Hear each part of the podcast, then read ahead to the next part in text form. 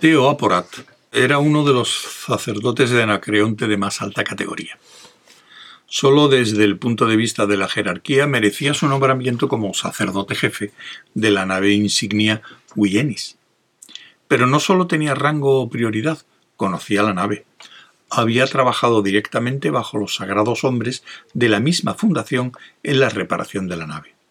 Había arreglado los motores bajo sus órdenes, había vuelto a montar los circuitos de los visores, había reinstalado las comunicaciones, había blindado el casco abollado y reforzado las cuadernas. Incluso se le había permitido ayudar mientras los hombres sabios de la Fundación instalaban un dispositivo tan sagrado que nunca había sido colocado en ningún otro buque, siendo reservado para aquel magnífico y colosal crucero, el relevador de ultraondas. No era extraño que le dolieran los propósitos para los que el glorioso buque estaba destinado. Nunca había querido creer lo que Berisov le dijo, que la nave iba a ser empleada contra la gran fundación. Dirigida contra aquella fundación donde había estudiado en su juventud y de la cual procedía toda bondad. Pero ahora ya no podía seguir dudando, después de lo que el almirante le había dicho. ¿Cómo era posible que el rey, bendecido por la divinidad, permitiera aquel acto abominable? ¿No sería quizá una acción del maldito regente Huienis con total ignorancia del rey? Y el hijo de ese mismo Huienis era el almirante que cinco minutos antes le había dicho Atienda a sus almas y bendiciones, sacerdote, yo atenderé a mi nave. Aporat sonrió torcidamente. Atendería a sus almas y bendiciones, y también a sus maldiciones, y el príncipe Levkin se lamentaría bastante pronto.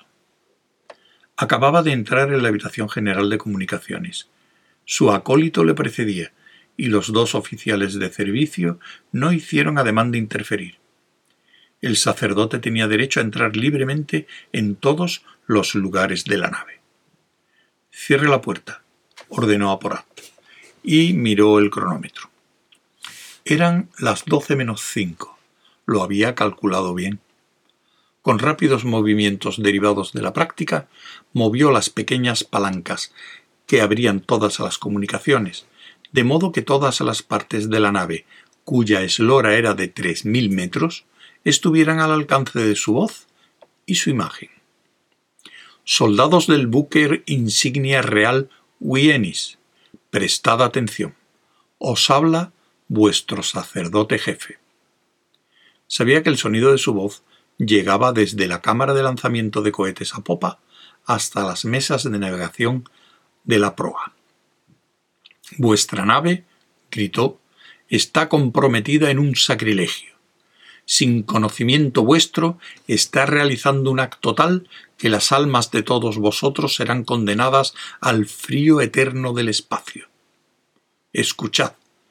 La intención de vuestro comandante es conducir esta nave a la fundación, y allí bombardear esa fuente de todas las bendiciones hasta someterla a su voluntad pecaminosa. Y puesto que esta es su intención, yo, en nombre del Espíritu Galáctico, le retiro su mando, pues no hay mando cuando las bendiciones del Espíritu Galáctico han sido retiradas. Ni siquiera el Divino Rey puede mantener su reino sin consentimiento del Espíritu. Su voz adquirió un tono más profundo, mientras el acólito escuchaba con veneración y los dos soldados con creciente miedo y como esta nave se propone un fin tan diabólico, la bendición del Espíritu también le abandona. Levantó los brazos con solemnidad, y ante un millar de televisores en toda la nave, los soldados se acobardaron cuando la augusta imagen de su sacerdote jefe dijo En nombre del Espíritu Galáctico, de su profeta Harry Seldon y de sus intérpretes los sagrados hombres de la Fundación, maldigo esta nave, que los televisores de esta nave, que son sus ojos, queden ciegos, que las garras que son sus brazos se paralicen, que los cohetes atómicos que son sus puños pierdan su fuerza, que los motores que son su corazón dejen de latir, que las comunicaciones que son su voz enmudezcan, que su ventilación que es su aliento cese, que sus luces que son su alma se desvanezcan. En nombre del Espíritu Galáctico, así maldigo a esta nave. Y con su última palabra, al dar la medianoche una mano, a años luz de distancia en el templo Argólida, abrió un relevador de ultraondas que, a la velocidad instantánea de las ultraondas, abrió otro en el buque insignia Guyenis, y la nave murió, pues la principal característica de la religión de la ciencia es que actúa, y que las maldiciones como las de Aporat son mortalmente reales. Aporat vio la oscuridad adueñarse de la nave y oyó el súbito cese del suave y distante runruneo de los motores hiperatómicos. Se regocijó y extrajo del bolsillo de su larga túnica una bombilla átomo que llenó la estancia de una luz nacarada. Contempló a los dos soldados que, aunque indudablemente eran hombres valientes, se retorcían de rodillas en último extremo de un terror mortal. Salve nuestras almas, reverencia. Somos pobres hombres ignorantes de los crímenes de nuestros dirigentes, lloriqueó uno de ellos. Seguidme, dijo Aporat severamente. Vuestra alma no está perdida. La nave era un torbellino de oscuridad en la que el temor era tan grande y palpable que olía a miasmas. Los soldados se apiñaban alrededor de Aporat y su círculo de luz, luchando por tocar el borde de su túnica, implorando la más insignificante migaja de misericordia. Y su respuesta era siempre la misma. Seguidme. Encontró al príncipe Levkin abriéndose paso por la sala de oficiales, lanzando juramentos en voz alta por la falta de luz. El almirante contempló al sacerdote jefe con ojos de odio. Aquí está usted. Levkin había heredado los ojos azules de su madre, pero la nariz aguileña y el ojo bizco le señalaban como el hijo de Guienis. ¿Qué significan sus traidoras acciones? Devuelva la energía a la nave. Yo soy comandante aquí.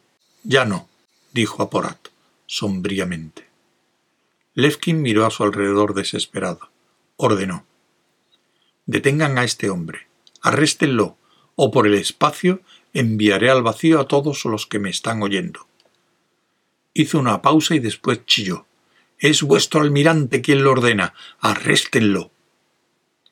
Después, como si hubiera perdido completamente la cabeza. Están dejándose tomar el pelo por este charlatán, este arlequín. ¿Os vais a rebajar ante una religión compuesta de nubes y rayos de luna? Este hombre es un impostor y el espíritu galáctico del que habla es un fraude de la imaginación destinada a... Aporat le interrumpió furiosamente. Apresad al blasfemo. Le estáis escuchando con peligro para vuestras almas. Y de pronto el noble almirante se vio dominado por las manos de una veintena de soldados. Llevadle con vosotros y seguidme. Aporat dio media vuelta y mientras arrastraban a Levkin detrás de él, volvió a la sala de comunicaciones por los pasillos repletos de soldados. Allí ordenó al excomandante que se colocara ante el único televisor que funcionaba. Ordene al resto de la flota que detenga su avance y se prepare para volver a Anacreonte. El desgreñado Levkin, sangrando, magullado y medio aturdido, así lo hizo. Y ahora, continuó Aporat ceñudamente, estamos en contacto con Anacreonte por el rayo de ultraondas. Repita lo que yo le diga. Levkin hizo un gesto negativo, y la multitud de la sala y la que llenaba el pasillo gruñó amenazadoramente. Repita, dijo Aporat. Empiece. La flota anacreontiana Levkin empezó.